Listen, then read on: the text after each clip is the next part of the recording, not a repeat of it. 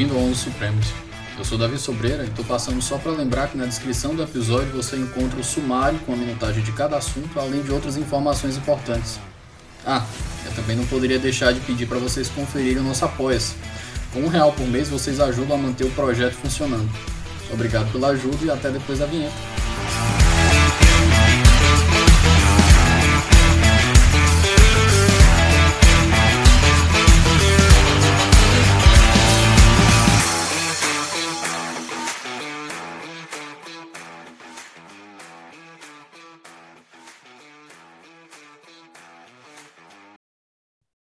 Meus queridos, é, minha companhia de hoje, direto de Brasília, minha conexão Fortaleza-Brasília aqui. Hoje eu, este, hoje eu estou tendo o prazer de conversar com o professor Alexandre Freire, professor da PUC São Paulo e da PUC Rio, além de secretário de altos estudos e editor-chefe lá da Suprema, revista do Supremo.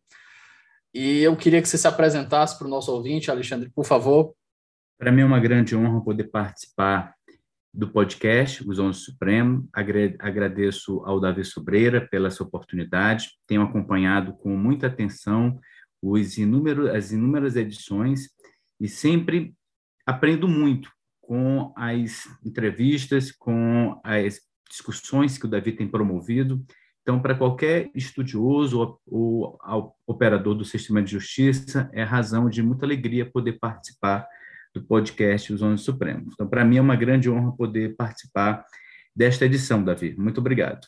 Maravilha, Alexandre. Muito obrigado pela, pelas palavras, muita gentileza sua. Deixa eu só te pedir para você passar suas credenciais aqui para o nosso ouvinte, para quem não tá, quem não estiver familiarizado com, com, com o seu trabalho. É, Davi, eu atualmente exerço a função de secretário de altos estudos, pesquisas jurídicas e gestão da informação do Supremo Tribunal Federal na gestão do ministro Luiz Fux. Eu fui assessor especial da presidência na gestão do então presidente Dias Toffoli e também fui assessor jurídico de ministro. Trabalhei por dois anos com o ministro Marco Aurélio, é, em temas relacionados a questões eminentemente processuais. Trabalhei com as ações originárias cíveis, ação civil originária, ação originária especial, ação rescisória, os conflitos de competência, conflitos de atribuição, os incidentes processuais e tive uma oportunidade de trabalhar durante algum período na área penal. Trabalhei por aproximadamente sete meses na área penal, juntamente com o ministro Marco Aurélio. Tive a oportunidade também de servir na sequência é, na presidência da República, na qualidade de assessor jurídico da presidência, depois eu fui coordenador geral de políticas públicas da presidência da República, depois atuei como subchefe adjunto é, da subchefia para assuntos jurídicos da presidência da República e depois fui para a presidência da Comissão Mista de Orçamento do Congresso Nacional, na oportunidade que eu tive de acompanhar todo o processo orçamentário, as discussões em torno de é, emendas parlamentares à lei orçamentária. Esse foi um trabalho que eu fiz na presidência do, do senador Dário Berger. Então, e como professor, atualmente eu sou professor da pós-graduação lá do Censo da PUC Rio, processo civil, e da pós-graduação lá do Censo da PUC São Paulo, e também do IDP, todos na área de direito processual civil. Eu queria lembrar, antes da gente continuar, que esse episódio é um oferecimento da editora Contracorrente. A Contracorrente vem fazendo um trabalho editorial fantástico no mercado de livros do Brasil.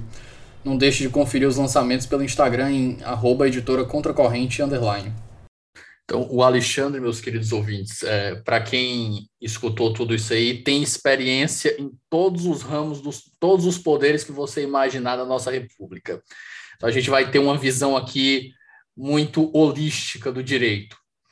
Alexandre, eu gostei muito da, do, da escolha de tema aqui para o nosso episódio que você fez. E quando você comentou o papel desempenhado pelo Supremo, que você tem visto como antifrágil, a primeira coisa que me ocorreu de perguntar era se justamente você estava fazendo menção àquela ideia desenvolvida pelo livro do Nassim Taleb. Se essa característica de antifragilidade é o que você se refere. Mas antes da gente entrar nesse tema, para a gente não empurrar, a, não colocar os bois na frente da carroça, né? Ou a carroça na frente dos bois, desculpa. É, eu vou te perguntar, Alexandre, por onde a gente começa a nossa conversa sobre o desenho decisório do STF nos últimos anos. Como é que você tem visto essa formação, essa formação jurídica e quando foi o ponto de mudança para você? Davi, quando nós estudamos o Supremo Tribunal Federal em relação ao desenho decisório, é importante que a gente, de fato, perceba o ponto de inflexão do desenho decisório nos últimos anos no Supremo Tribunal Federal. Eu diria que esse ponto de inflexão, tendo a ideia de desenho decisório que eu pretendo conversar com vocês hoje, surge com o advento da repercussão geral da questão constitucional no Supremo Tribunal Federal.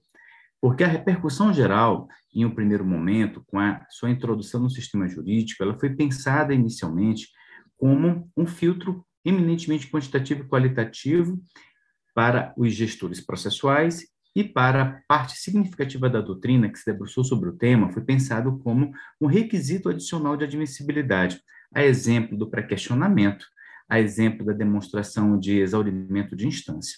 Mas logo se percebeu que a repercussão geral ela cumpriria um papel determinante no Supremo Tribunal Federal, na medida em que ela serve como um filtro para que a Suprema Corte possa assentar sua autoridade a respeito de determinados assuntos, sem necessidade de retomar esse debate de forma repetitiva em subsequentes sessões, e também foi uma espécie de é, marco na divisão de competência do Supremo Tribunal Federal com o STJ, na medida em que o Supremo pode assentar que um tema é constitucional e examinar a matéria, ou assentar que o tema é infraconstitucional e redirecionar o debate para o STJ. Mas veja que, quando o Supremo passa a operacionalizar a repercussão geral três anos depois do seu advento, com a implementação de uma arquitetura regimental própria para a operacionalização da repercussão geral no Supremo, em 2007, é, logo se percebeu que não seria possível examinar a repercussão geral no ambiente tradicional de debate da Corte, que é o plenário do Supremo Tribunal Federal. Uma vez que logo se notou que o plenário, por ser um órgão de deliberação historicamente congestionado, não daria conta de examinar a profusão de recursos submetidos ao Supremo Tribunal Federal. Se assim o fosse, nós teríamos a necessidade de repensar, inclusive, a forma de julgamento das demais classes processuais, a exemplo do recebimento de denúncias, do julgamento de mérito de ações penais, que você sabe que durante um bom tempo ocupou o espaço privilegiado do plenário do Supremo. Sem contar, evidentemente, com ações clássicas do controle abstrato de constitucionalidade, a exemplo da ADI, a DPF, a DC, que são ações que é, todos os dias aportam ao Supremo Tribunal Federal. Então, o que, que se pensou naquela época? Em se instituir um espaço de deliberação diferenciado no Supremo, que na história da Corte, que foi justamente um espaço de deliberação eletrônico, inicialmente pensado apenas para o exame de dois aspectos relevantes da sistemática recursal do extraordinário. O primeiro deles, o exame da própria natureza da matéria, se era constitucional ou infraconstitucional, e não pense que essa questão é um truísmo do processo constitucional, é uma questão complexa. E da sequência para o exame dos próprios atributos da vida, da repercussão geral, a relevância e a transcendência do tema. Vejam que, em um primeiro momento, esses debates ocorriam no ambiente presencial, então, no ambiente do debate no sistema eletrônico, os ministros mudaram a sua forma de deliberar, porque nós tivemos aqui tão somente o registro de votos. Então, o ministro relator do recurso extraordinário submetia a questão ao ambiente de deliberação a partir de uma manifestação. Isso é importante que os colegas que nos acompanham possam entender que não é propriamente um voto, é uma manifestação. Veja que isso já muda significativamente o desenho de deliberar da corte, porque, em regra, os ministros, ao se debruçarem sobre um recurso, eles decidem se o tema se conhece, se não conhece, conhece em parte, se conhece e dão provimento no todo ou em parte. Então, vejam que muda um pouco. Por quê? Porque quando os ministros submetem um tema de repercussão geral no plenário virtual da repercussão geral, eles se manifestam apenas a respeito da presença desses atributos. Então, eles vão apresentar argumentos quanto à natureza constitucional da matéria, na sequência, quanto à presença de relevância e a presença de transcendência, que é, é quando um tema ele ultrapassa os o direito subjetivo das partes, os limites daquela contenda, alcançando toda a sociedade ou alcançando um setor relevante da sociedade. Então, vejo que é uma manifestação em um primeiro momento. Então, quando o Supremo Tribunal Federal optou por ter um desenho eletrônico de deliberação, foi justamente para evitar que a repercussão geral fosse examinada no espaço do plenário presencial, uma vez que esse ambiente, como comentei com você no, no início da minha fala, é um ambiente historicamente congestionado. No ambiente da, do julgamento eletrônico, da repercussão geral, o que é que nós temos ali? Os ministros, eles registram seus votos. Então, o ministro relator submete ao, a, o tema de repercussão geral para apreciação dos pares e, primeiramente, se analisa se o tema tem natureza constitucional. Aqui, Davi, é importante deixar claro, para que a Corte rejeite o recurso pela ausência de matéria constitucional, há necessidade de seis votos. Aqui, o coro de maioria absoluta. Veja essas, essas particularidades que já resultaram em inúmeros é, contratempos para advogados experimentados no Supremo Tribunal Federal. Uma vez que a Corte assenta que o tema tem natureza constitucional, passa-se para o exame da repercussão geral, ou seja, dos atributos de relevância e transcendência. Aqui o core é qualificado, como você sabe, por decisão do próprio constituinte, derivado. Então, o core é de dois terços, há necessidade de oito votos para rejeição da repercussão geral. E aqui vem uma particularidade importante, que, que você talvez já tenha se debruçado que é a possibilidade dos ministros julgarem imediatamente o tema de repercussão geral. É o que se denomina na fraseologia do Supremo de reafirmação de jurisprudência. É quando, a respeito desse tema, Davi, a Suprema Corte já se debruçou no passado, no julgamento de uma DPF, no julgamento de uma ADI, no julgamento de uma ADC, ou de uma outra classe processual, como um mandado de segurança, uma ação civil originária, ou até mesmo, por que não, de um habeas corpus no pleno ou nas duas turmas. Neste caso, não haverá a, uma segunda fase, que é o ordinário, porque a primeira fase, em regra, se reconhece a repetição geral, o processo retorna ao gabinete, o ministro encaminha para a Procuradoria da República para a apresentação de parecer, se for o caso, a designação de audiência pública, e, na sequência, pede pauta, se, se, se tratar de julgamento presencial ou se libera no ambiente eletrônico, se se tratar de julgamento virtual. Então, o que, é que você pode notar? É um desenho muito diferente do desenho do plenário presencial. E aqui tinha uma particularidade no início da sistemática do plenário virtual, Davi, da repercussão geral. Qual? Era que os ministros, eles registravam seus votos. Mas aqueles ministros que não apresentavam seus votos expressamente, havia uma presunção de que eles estavam acompanhando a proposição do relator. Então, se o relator apresentasse uma proposta de ausência de matéria constitucional, o ministro que não votasse endossava essa manifestação. Se ele apresentasse uma proposta de que o tema tinha natureza constitucional e não existia repercussão geral, o ministro que não votasse estaria endossando essa proposta. E se existisse uma proposição de reconhecimento da natureza constitucional da matéria e da própria existência de repercussão geral, e o ministro relator apresentasse uma proposta de julgamento imediato pela presença de repercussão, pela presença de jurisprudência dominante sobre o tema no âmbito da Suprema Corte, o ministro que não se manifestasse estaria endossando essa tese.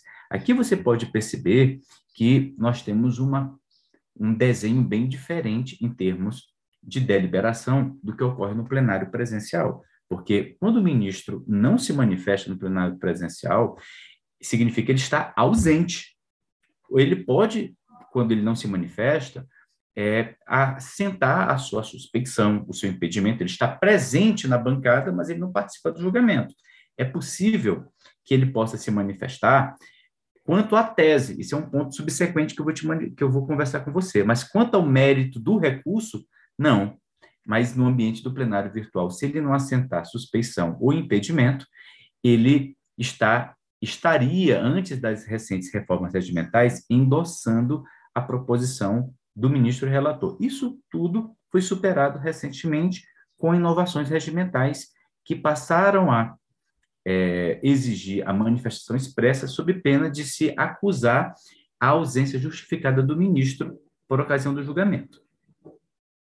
Alexandre, duas observações que eu quero tratar aí nessa sua, nessa sua primeira fala. A primeira delas é uma que já me visitou, que já apareceu aqui no podcast mais de uma vez, que é a diferença de dois de, da, da repercussão geral em dois momentos. A gente tem a ideia de repercussão geral enquanto isso daqui a gente vê em qualquer curso ou manual de processo civil. A gente vê a ideia tradicional da repercussão geral enquanto um filtro de admissibilidade de um recurso dentro do Supremo Tribunal Federal.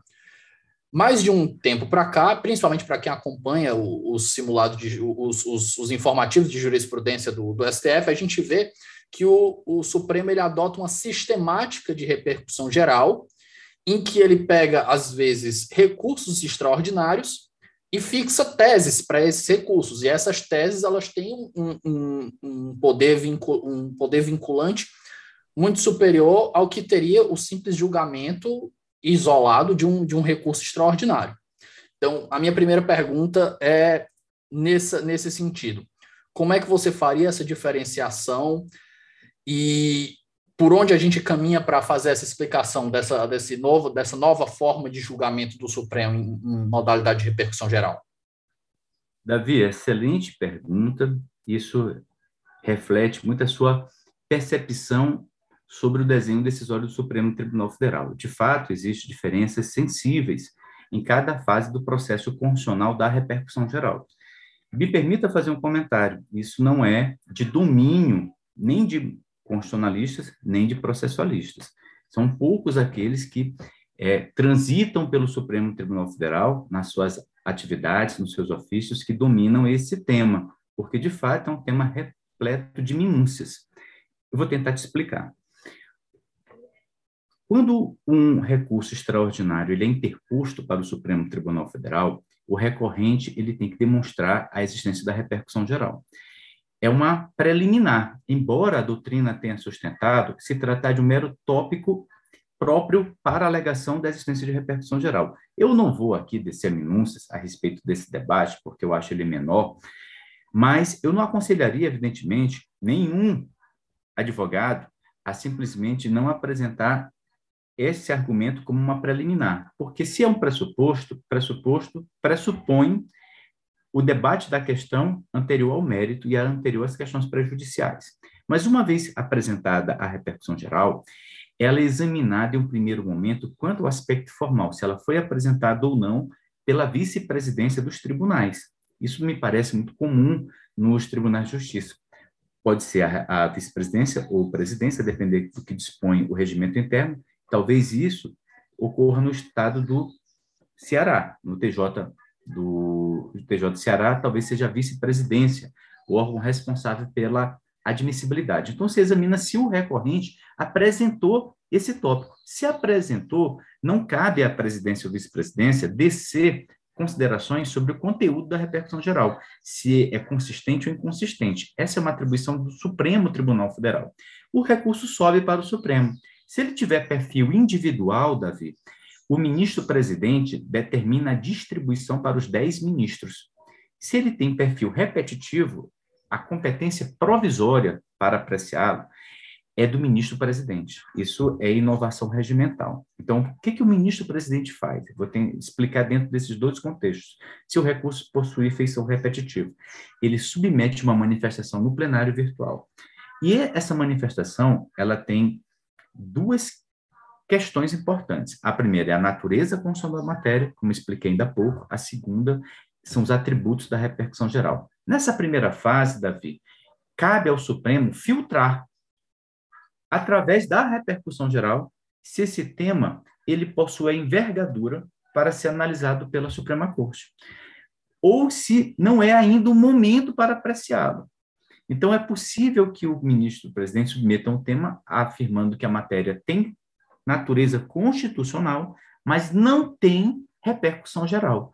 Então, neste caso, ele pode propor uma técnica de redirecionamento e o recurso vai para o STJ.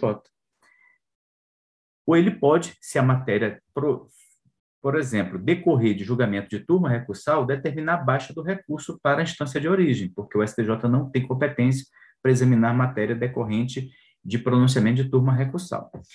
Se o Supremo entender que a, mat a matéria é constitucional e tem repercussão geral, e o ministro-presidente que propôs, esse recurso será redistribuído para um dos ministros que acompanhou a proposição do ministro-presidente. Então, vamos imaginar que o ministro Roberto Barroso tenha sido o ministro cujo recurso lhe foi distribuído. O recurso extraordinário agora será preparado para o julgamento em duas fases, Davi. A primeira fase é o exame de mérito, seguido da fixação da tese. Então, quando se decide o mérito do recurso, a decisão ela tem efeitos em um primeiro momento, ela tem efeitos para recorrente e recorrido. A tese fixada, a tese fixada, ela se projeta para casos idênticos, tanto no âmbito do Supremo Tribunal Federal quanto no âmbito das demais instâncias. Então, o que, é que eu quero demonstrar com isso? A repercussão geral ela tem dois propósitos. Um primeiro propósito é a filtragem dos temas no âmbito da sistemática do recurso extraordinário, e a segunda é, uma vez que a Corte assenta que o tema é constitucional, reconhece que a matéria tem a dimensão para ser julgada no Supremo, fixa-se uma tese e essa tese se projeta para casos semelhantes. E a partir do exame dos fundamentos do julgado, é que, por exemplo, a primeira turma do STF analisará casos semelhantes veiculados, vamos supor, em mandado de segurança, examinados em recurso ordinário e mandado de segurança. Então, se interpreta a tese com base nos fundamentos e se aplica aquele entendimento. Ou seja, o próprio Supremo se vincula ao pronunciamento do plenário em repercussão geral. É o que se denomina de é, uma vinculação horizontal do julgado da repercussão geral. E as cortes de origem, utilizando o mesmo procedimento metodológico, passarão a aplicar o entendimento do Supremo decorrente da fixação da tese, a partir do exame dos fundamentos daquela decisão. Então, em síntese, a repercussão geral ela cumpre dois propósitos: um propósito de filtragem de temas e um propósito de fixação de teses que servirão como pautas de conduta, condutas para os tribunais, para o próprio Supremo Tribunal Federal, para os juízes de direito e juízes federais aplicarem esse entendimento, com isso se conferindo àquela decisão estabilidade, coerência e integridade na narrativa constitucional sobre aquele tema. Alexandre, permita só mais uma pergunta ainda nesse tema, que eu acredito que eu possa ter passado batido na, na explicação. Você fez a diferenciação entre os dois momentos da repercussão geral. Eu queria saber aqui qual é o critério de escolha que vai diferenciar, existe um critério objetivo que vai diferenciar quando um recurso extraordinário vai ser julgado individualmente ou ele vai ser julgado sobre o rito de repercussão geral e vai receber uma tese que pode ser repetida para outros iguais. Existe aí um, uma ideia na hora de receber o, recurso de, que segue o mesmo a, a, mesma ideia dos recursos repetitivos na, na em sede do, do, dos tribunais tribunais estaduais ou, ou existe uma, uma outra sistemática? Davi, excelente pergunta. Quando o Supremo Tribunal Federal ele exerce sua função, ao apreciar um recurso extraordinário, ele vai apreciar, a, levando em consideração o perfil da demanda.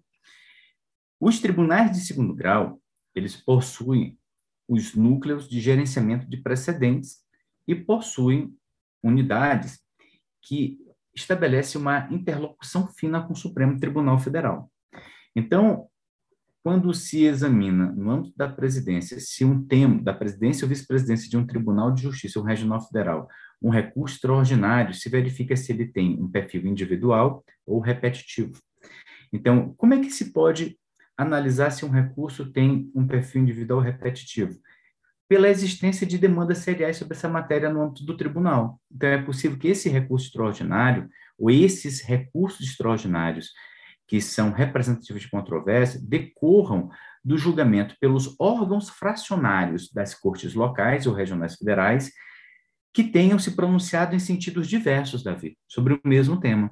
Então, a primeira Câmara Civil do TJ do Ceará decidiu de uma forma, a mesma matéria, a segunda Câmara Civil decidiu de outra forma. Quando os recursos extraordinários impugnaram os acórdãos quanto aos fundamentos constitucionais, a vice-presidência ou presidência analisa, bem, esse recurso decorre de um tema X que, no âmbito das, dos órgãos fracionários, das câmaras da, desta corte, houve uma dispersão de entendimento. Então, se seleciona um recurso favorável, é, favorável, vamos supor, ao contribuinte, outro recurso favorável ao fisco, levando em consideração a existência de diversidade de fundamentos, de uma boa, um bom debate e uma boa discussão fática para que o Supremo possa examinar, uma vez que a moldura do acordo é a base para que o Supremo possa analisar o tema. Então, se encaminha para o Supremo dois ou mais recursos. Quando esses recursos aportam no Supremo Tribunal Federal, Davi, a presidência já identifica esse recurso tem perfil serial, porque ele foi indicado ao Supremo como representativo de controvérsia. Então, as instâncias de origem caminham dois ou mais recursos. Então, cabe, neste caso, à presidência uma primeira análise quanto aos requisitos de admissibilidade, a ausência de óbices sumulares, a ausência de tema já decidido pelo Supremo Tribunal Federal a respeito da matéria, e, na sequência, o um encaminhamento deste recurso à presidência para que o ministro-presidente analise a conveniência de submeter o tema ao plenário virtual. Por quê? O presidente pode entender que não é hipótese dele submeter o tema ao plenário virtual. Ele pode determinar a distribuição. Agora, se ele entender que, pela matéria, sua relevância, há necessidade de uma submissão imediata da matéria ao plenário do Supremo Tribunal Federal, virtual, ele prepara a sua manifestação, submete o tema, como mencionei, assentando a natureza constitucional da matéria ou não, assentando a existência dos requisitos da repercussão geral, relevância e transcendência, ou não, e, se for o caso, ele pode, inclusive, existindo precedente sobre o tema, propor a reafirmação de jurisprudência. Então, vejam que tudo, isso que eu quero poder que você, que os nossos colegas que nos ouvem é, possam entender, independentemente se o recurso é repetitivo ou ele tem feições individuais, haverá necessariamente que passar pelo fenômeno da repercussão geral. Se o tema, vamos supor, foi ventilado no Supremo, agora, com uma feição eminentemente individual, porque o recurso não veicula um tema que se repete na instância de origem. Ele tem particularidades próprias. Presente os requisitos de admissibilidade, não incidindo no caso nenhum óbice sumular, o recurso sobe, o recurso ele não é registrado à presidência, ele é distribuído para um dos dez ministros. E esses ministros vão, evidentemente, se concordarem com esse crivo inicial realizado pela presidência, eles irão determinar, eles irão submeter, no caso, o ministro relator, submeter o tema ao ambiente de deliberação virtual para a análise da repercussão geral. Note, independentemente se ele foi repetitivo ou se ele foi individual. Tem que passar pela sistemática da repercussão geral. E, no âmbito do plenário virtual, o tema será examinado sob a mesma ótica do, do repetitivo. Analisar-se-á a natureza constitucional da matéria, se analisará a presença da transcendência, a presença da relevância. E o próprio ministro pode, pode propor a reafirmação de jurisprudência. Vamos supor que o ministro Nunes Marques ele entenda, uma vez sendo relator do feito, que o Supremo já se debruçou sobre essa matéria no passado no julgamento é, do plenário. Ou as duas turmas, em momentos distintos, decidiram essa matéria com convergência de entendimento. Então, ele propõe o julgamento imediato do tema. Agora, se não há jurisprudência sobre o assunto, o, qual é o papel do plenário virtual da repercussão geral? apenas assentar a competência do Supremo ao entender que a matéria é constitucional e reconhecer os atributos da repercussão geral ou negar os atributos da repercussão geral. Se reconhecer, o processo retorna para a relatoria do ministro e ele poderá, Davi, designar, inclusive, se a matéria for de elevada indagação, audiência pública para ouvir experts, para ouvir pessoas que são afetadas por aquela decisão, para ouvir segmentos importantes da sociedade que subsidiarão o Supremo Tribunal Federal naquela decisão, com argumentos que, por exemplo, o tribunal não ostentava. É o que se tem discutido em algumas questões como a ausência de argumentos de capacidade institucional do Supremo Tribunal Federal. Então, o que eu quero dizer para você é que a diferença aqui é enquanto ao perfil de decisão, porque quanto ao julgamento, Davi, se o Supremo Tribunal Federal julgar um tema repetitivo ou um tema individual, como as duas demandas passam necessariamente pelo crivo da repercussão geral, o pronunciamento do Supremo tem eficácia vinculativa, tanto no individual quanto no repetitivo. Isso que eu quero que, o, é, que os colegas entendam. Então, essa decisão, ela impactará a primeira turma do Supremo, a segunda turma, ela vinculará para o, o próprio plenário do Supremo em questões semelhantes submetidas ao órgão supervenientemente, salvo eventual distinção ou mudança fática ou jurídica que justifique eventual overruling, ou seja, superação de entendimento, e vinculará verticalmente os tribunais superiores, os tribunais de segundo grau e a primeira instância. É só para que os colegas possam ter, um, a partir desse exemplo comparativo, uma ideia de que o que diferencia um recurso extraordinário, repetitivo, de um recurso individual em um primeiro momento é que o repetitivo chega ao Supremo como representativo de controvérsia. E como ele veicula matéria idêntica, na própria, no âmbito da, no âmbito da jurisdição do tribunal, a vice-presidência ou presidência do tribunal de origem pode determinar, em relação aos feitos idênticos, o sobrestamento até o Supremo Tribunal Federal decidir o mérito da controvérsia. No âmbito do Supremo, para que você tenha uma ideia, o ministro relator ele pode suspender nacionalmente os processos, em primeiro grau, em segundo grau, em tribunais superiores, é, até que o Supremo se pronuncie sobre a matéria. Você pode acompanhar a recente decisão do Supremo, na, no âmbito da repercussão geral, em que a Corte deliberou pelo exame da temática da aplicação retroativa das regras que alteraram a, lei, a lei de improbidade administrativa. E qual foi o encaminhamento do ministro Alexandre de Moraes? A suspensão dos processos que veiculam essa matéria no âmbito do Superior Tribunal de Justiça. Então, vejo que foi uma solução, Davi, customizada para o caso. Ele determinou que, no nome do Superior Tribunal de Justiça, os processos que veiculam essa matéria aguardem o pronunciamento do STF. Então, espero que os colegas tenham entendido e estou aqui para que você possa fazer outros questionamentos para esmiuçar esse tema. Espera só um momento que a gente volta já. Pessoal, o Ouse Saber agora é parceiro do Onze Supremos. Para quem não conhece, o Ouse é uma das maiores plataformas de preparação para os grandes concursos do país. São mais de mil aprovações em concursos de defensoria pública, além de centenas de aprovações em provas de Ministério Público, magistratura e procuradorias. Para conhecer mais, é só acessar arroba Saber no Instagram. Maravilha. A segunda pergunta, ainda naquela primeira fala, Alexandre, era sobre a sistemática do plenário virtual.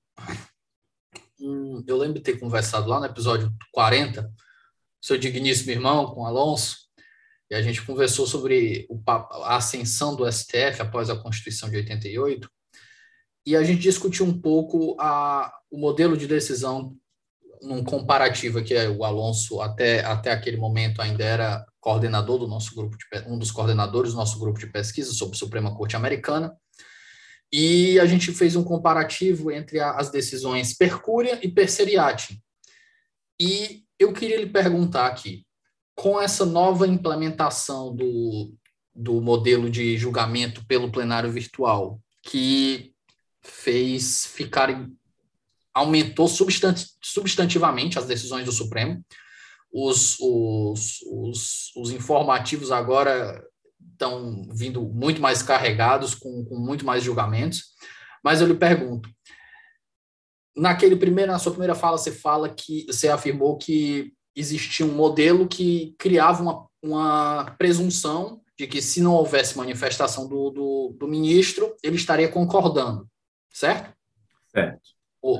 E depois mudou-se regimentalmente para considerar aquilo ali, acredito de uma maneira mais correta, uma ausência, ainda que justificada. Você considerar um, uma, um silêncio, uma, uma, concordância, eu acredito que seja, que seja algo, algo muito perigoso. Mas eu lhe pergunto, com essa implementação do plenário virtual, os votos continuam seguindo aquela mesma ideia de todos os ministros fazem extensos votos ou tem se aderido mais a, a, uma, a uma fundamentação por associação, como acontece, por exemplo, na Suprema Corte Americana? Davi, essa pergunta é interessantíssima. Eu vou fazer uma contextualização quanto ao plenário virtual no âmbito do período da pandemia que você mencionou, que foi o espaço em que a Corte inovou o regimento para operacionalizar adequadamente o plenário virtual e permitir o julgamento de temas que, no, que já tinham sido selecionados no passado, antes do advento da crise da pandemia Covid-19. O que, que nós tivemos em, no período de 2020 e 2021? Alterações significativas no Supremo Tribunal Federal, com a equiparação do plenário virtual ao plenário presencial. Isso permitiu a desoneração dos ministros do ônus argumentativo de apresentar um tema no plenário virtual com a indicação do precedente. Então, passou-se a se submeter ao plenário virtual qualquer classe processual, qualquer tema, independentemente da existência de precedente. Então, isso permitiu que os ministros, inclusive aqueles que já tinham, Davi, submetido pedido de pauta ao ministro-presidente, que deslocassem os processos do plenário presencial ou do julgamento presencial de turmas para o ambiente de deliberação eletrônico. Então, essa técnica permitiu que a corte pudesse deliberar de forma mais célere sobre temas que no passado eram apenas decididos presencialmente e que, em razão da própria característica do plenário presencial, que é o congestionamento em razão do número de processos da sua competência, os ministros que não tinham ainda seus processos calendarizados optaram em submeter ao plenário virtual. Então, processos que o ministro Marco Aurélio, por exemplo, já tinha pedido pauta em 2009, veja, 2009, 2012, 2013, mas aguardavam calendarização, ele submeteu todos ao plenário virtual, então eles foram imediatamente julgados, porque no plenário virtual, Davi, não há a necessidade de anuência do ministro-presidente e o ato de calendarização por ele. Os ministros não pedem pauta, eles simplesmente liberam o processo para julgamento. Eles vão apenas analisar se o momento em que eles pedem, aliás, que eles liberam o processo para julgamento em relação à sessão virtual, se observa o prazo de cinco dias entre a submissão do processo ao ambiente virtual para o início da sessão e o próprio ato de decidir. Então, aqui nós vamos ter a necessidade de observar, observância do prazo de cinco dias. As sessões virtuais são de seis dias, mas é necessário que se observe entre a inclusão do processo em pauta e a data de, da sessão de julgamento, esse prazo do Código de Processo Civil. Veja, então aqui nós já tivemos um aumento significativo no número de temas. E eu quero te dizer que não apenas, Davi, os temas quanto ao julgamento de mérito no ambiente virtual, mas também a própria, o próprio reconhecimento da repercussão geral. Então, para que você tenha uma ideia, em 2016, o Supremo Tribunal Federal examinou 57 temas de repercussão geral. Veja, examinou 57, dos quais reconheceu 27 e negou 30. Em 2017, o Supremo Tribunal Federal analisou 51 temas, reconheceu 39 e negou 12. Em 2020, vamos dar um salto aqui para você ter uma comparação, o Supremo examinou 52 temas, reconheceu 30 e negou 22. O que, é que você pode perceber?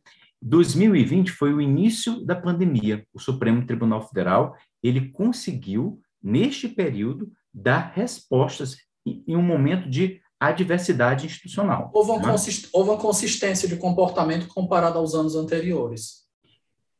Sim, com a, inclusive, veja, comparando com o anterior, o Supremo Tribunal Federal, ele foi consistente, isso é verdade, mas o normal seria que houvesse uma diminuição do número de julgamentos, para que ele pudesse concentrar a atenção nas ações que foram propostas para discutir atos, legisla é, atos normativos decorrentes do Congresso Nacional, do, da própria atividade legislativa do Poder Executivo, com medidas provisórias, decretos, que chegavam ao Supremo através das ações do controle abstrato de constitucionalidade. E também as discussões, Davi, em torno é, dos conflitos federativos entre a União e o Estado para fins de atuação no combate à pandemia. Você se recorda disso.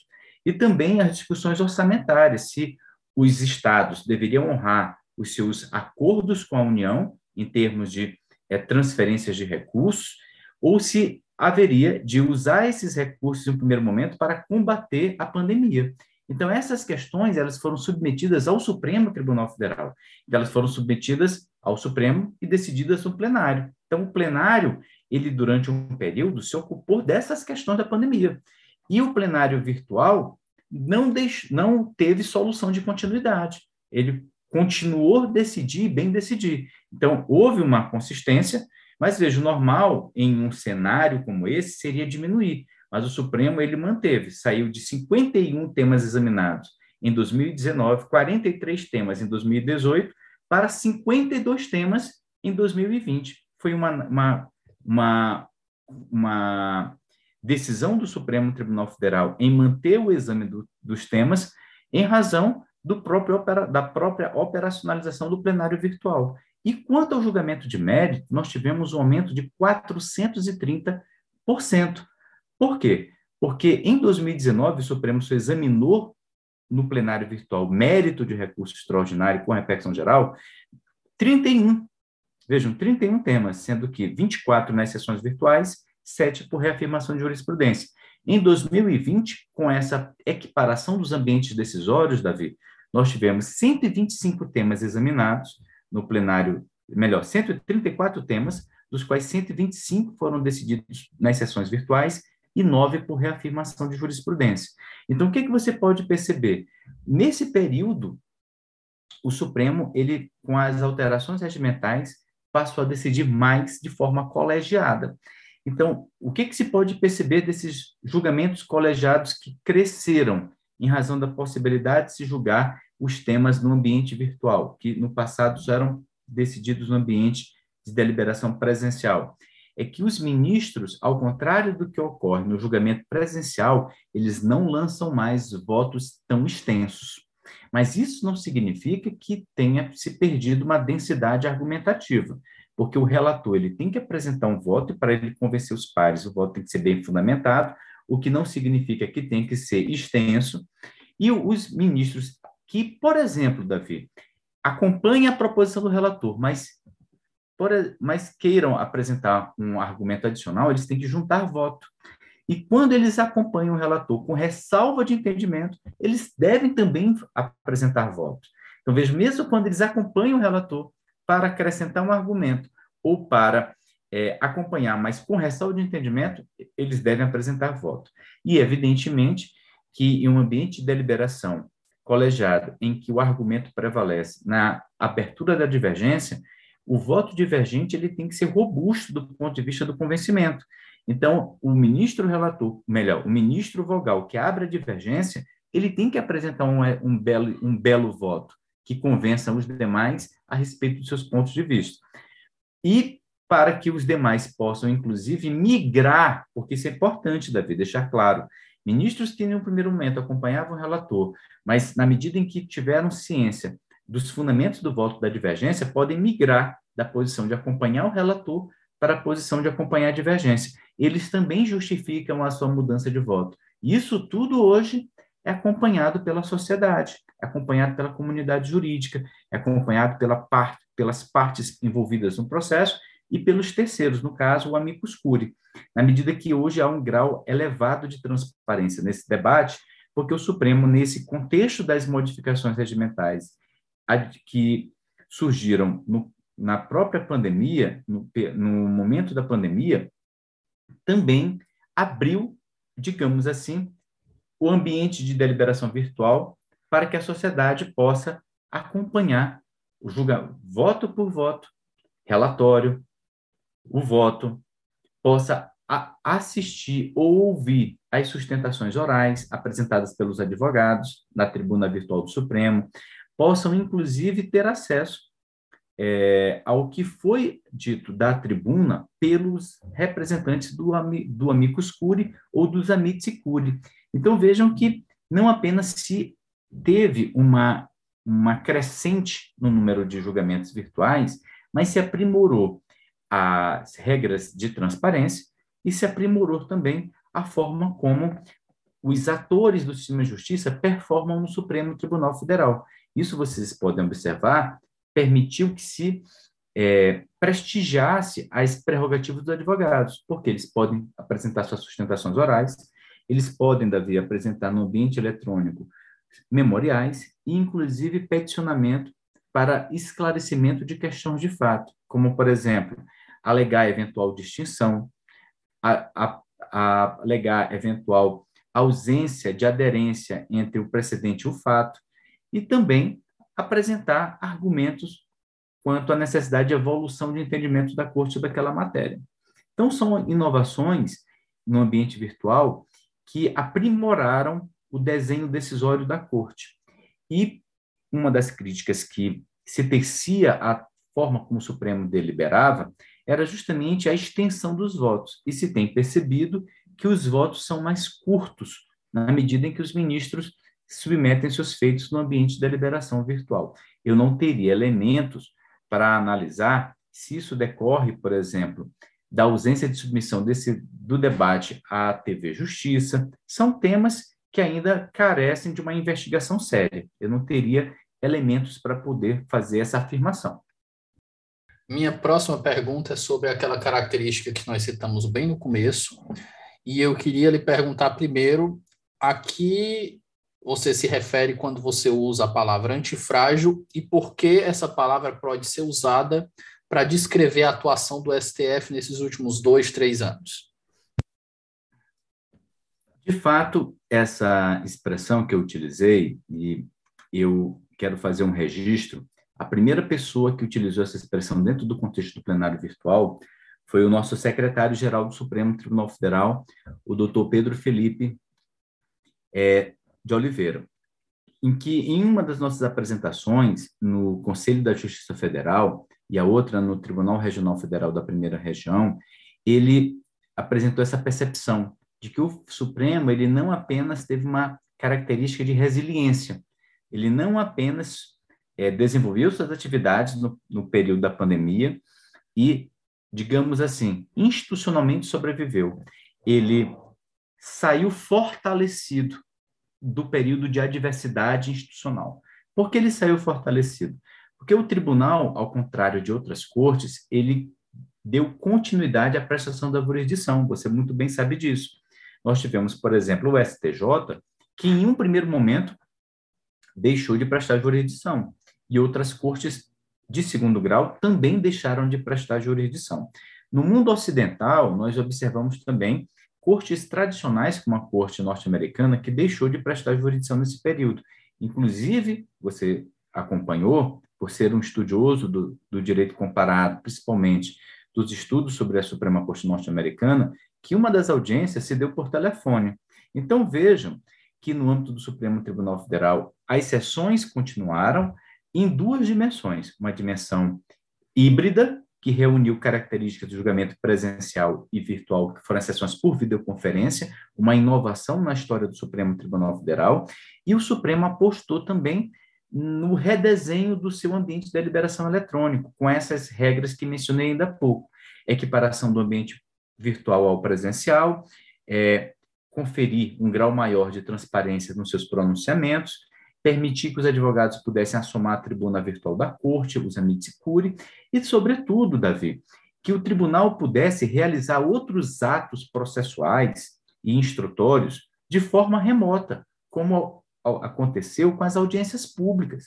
Vejam que audiências públicas complexas, com, complexas, como foram as audiências públicas do Fundo Climático, do Fundo Amazônia, a audiência pública que se discutiu a letalidade policial nas comunidades do Rio de Janeiro, elas ocorreram de forma remota e com uma ampla, uma ampla e rica participação da sociedade nesse debate sobre sistemas caros e que permitirão no futuro, quando a Corte decidir sobre essas matérias, que possa decidir não apenas com os argumentos jurídicos que constavam das razões recursais, das contra-razões recursais, das manifestações dos amigos curi, mas também com o olhar diferenciado da sociedade. Então, o Supremo, isso que eu quero deixar claro, ele não apenas teve uma capacidade de resistir, mas ele resistiu e saiu fortalecido, muito maior, no, no aprimoramento das suas práticas decisórias, no diálogo institucional que estabeleceu com a sociedade, com a sociedade civil organizada, a partir do momento em que, mesmo nesse contexto de adversidade, o Supremo ouviu aos interessados que quiseram participar do debate. Vejo que, em relação ao próprio tema caríssimo da audiência de custódia, o, melhor, do juízo de garantia, o Supremo Tribunal Federal realizou a audiência pública de forma virtual. Então, no meu modo de ver, a corte saiu muito maior do que entrou nesse grave momento que todos nós estamos ainda experimentando, que é o advento da pandemia Covid-19. Alexandre, seguindo a, a nossa conversa, é, que outro elemento você incluiria dentro do desenho decisório que tem sido significativamente alterado com a pandemia dentro do STF? Eu diria para você que, majoritariamente, nós tivemos alterações em relação ao desenho do plenário virtual, nos pontos que eu comentei com você. É,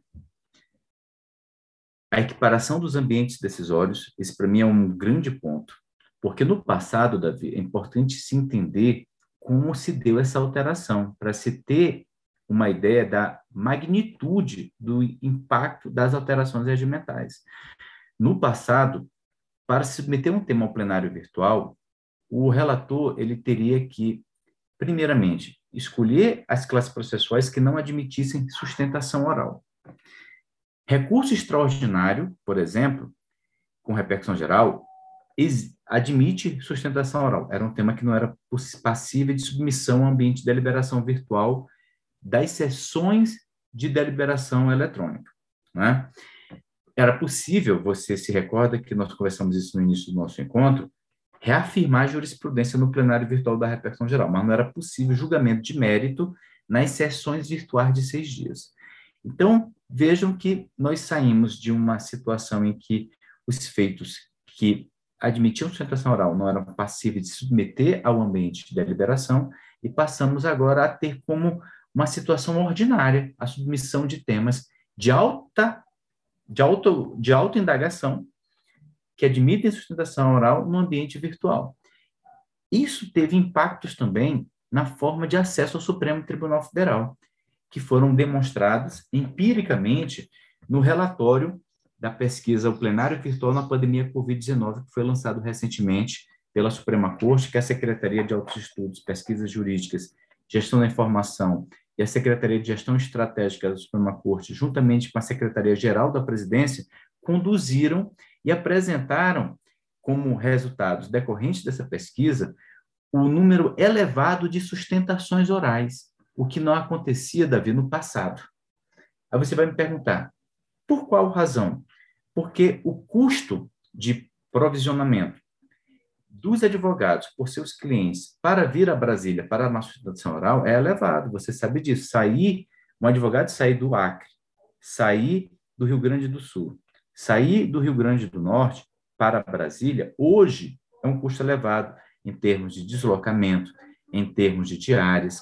Então, aqueles é, jurisdicionados que não tinham condições de arcar com essas custas, eles passaram a ser bem representados, principalmente nos habeas corpus e nos recursos ordinários em habeas corpus.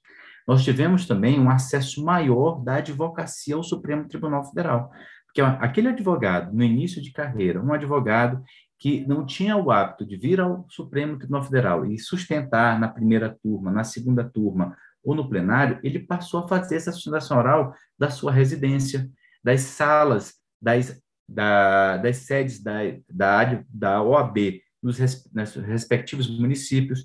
Então, isso, no meu modo de ver, proporcionou um acesso equânime ao Supremo Tribunal Federal. Pode parecer um resultado, aliás, parece um resultado contra-intuitivo, só que o Supremo ele se preparou para isso, deu as condições necessárias para os advogados e as partes poder atuar, performar no Supremo Tribunal Federal de forma adequada nesse momento, em razão das alterações regimentais e alterações também no próprio é, procedimento judicial do Supremo Tribunal Federal. Então, esses são pontos que eu gostaria de deixar claro.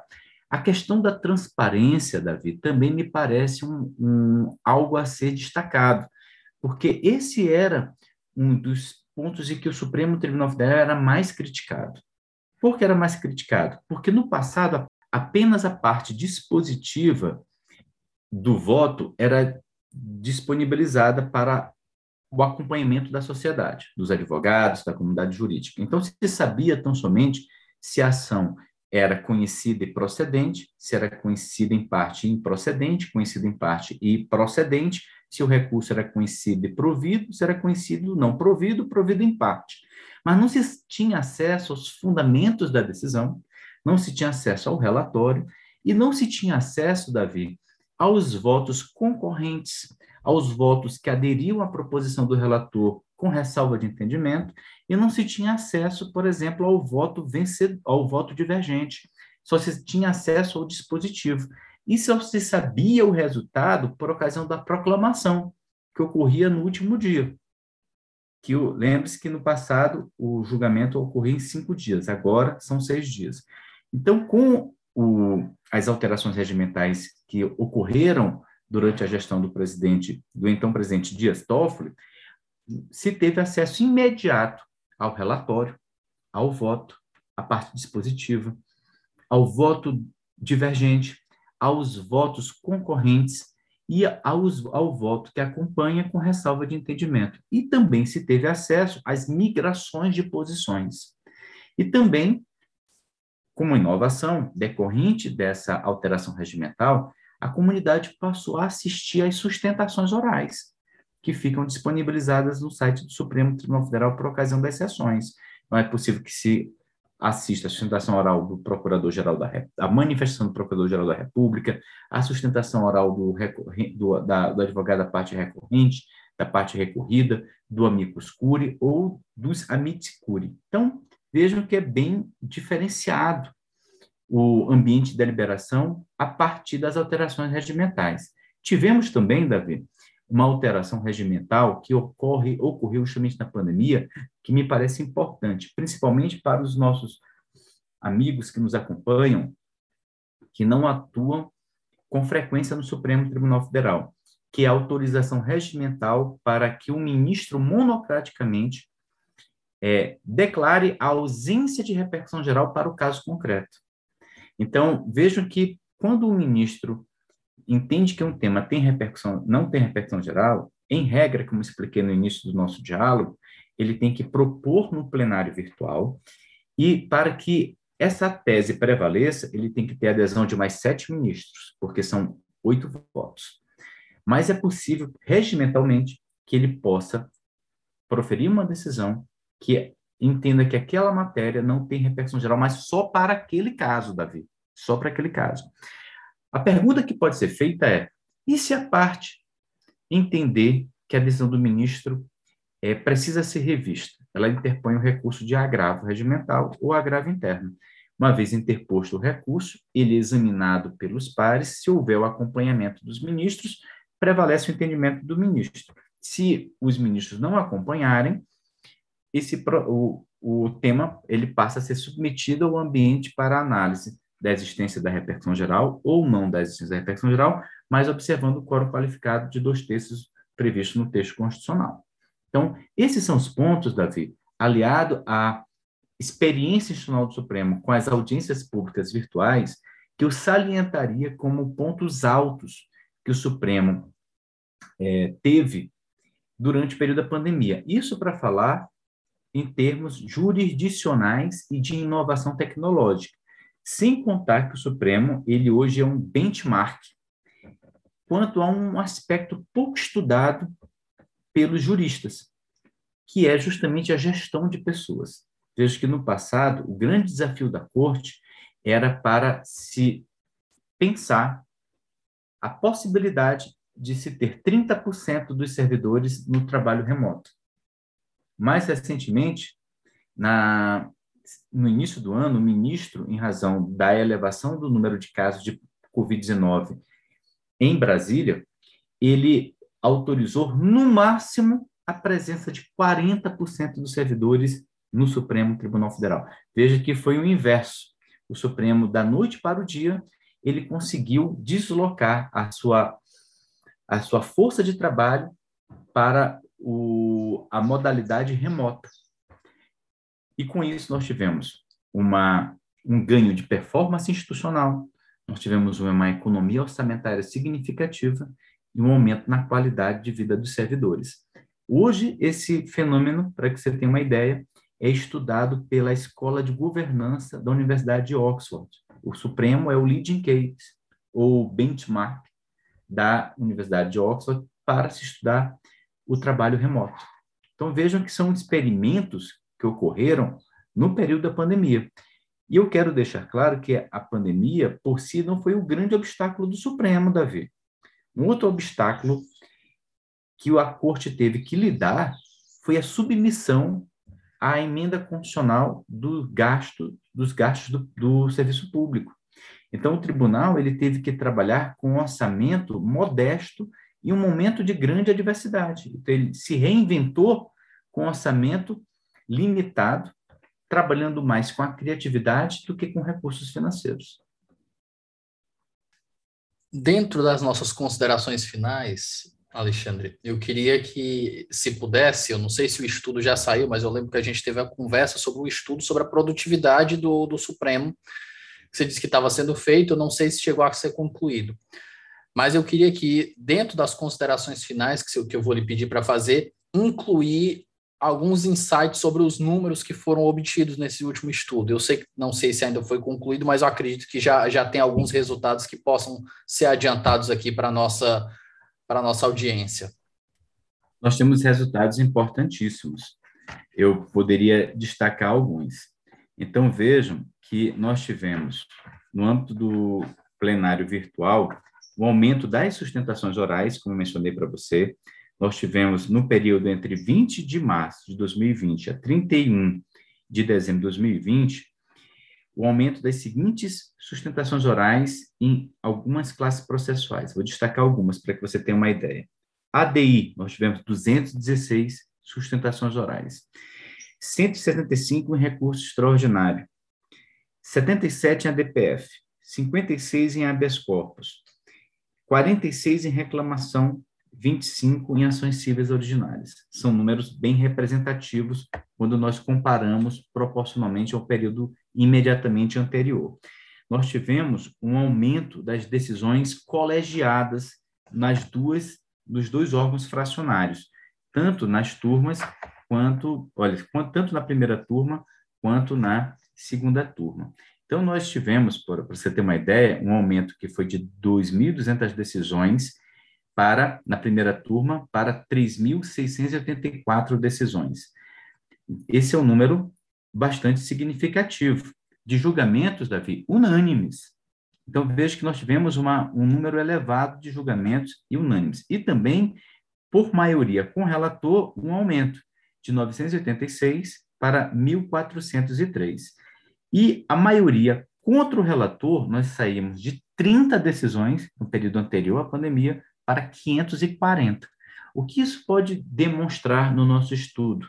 É que, ao contrário do que muitos estudiosos se debruçaram sobre esse, essa modalidade de julgamento, é, afirmaram, não é tão somente um espaço de adesão dos ministros vogais ao ministro relator tem sido um espaço de debate, mesmo de uma forma diferente do presencial, com proposições contrárias à manifestação do relator, com um número crescente de decisões não unânimes.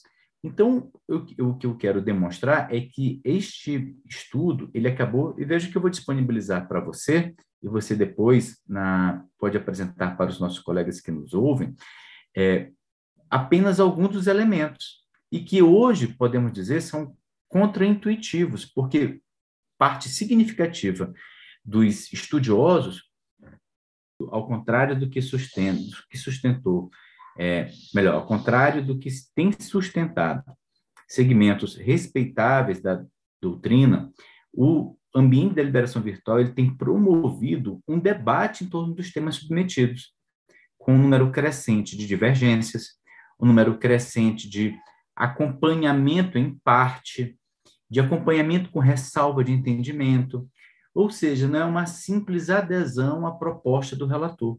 Existe um debate, Davi, mas ele não ocorre nos termos do que ocorre no plenário presencial.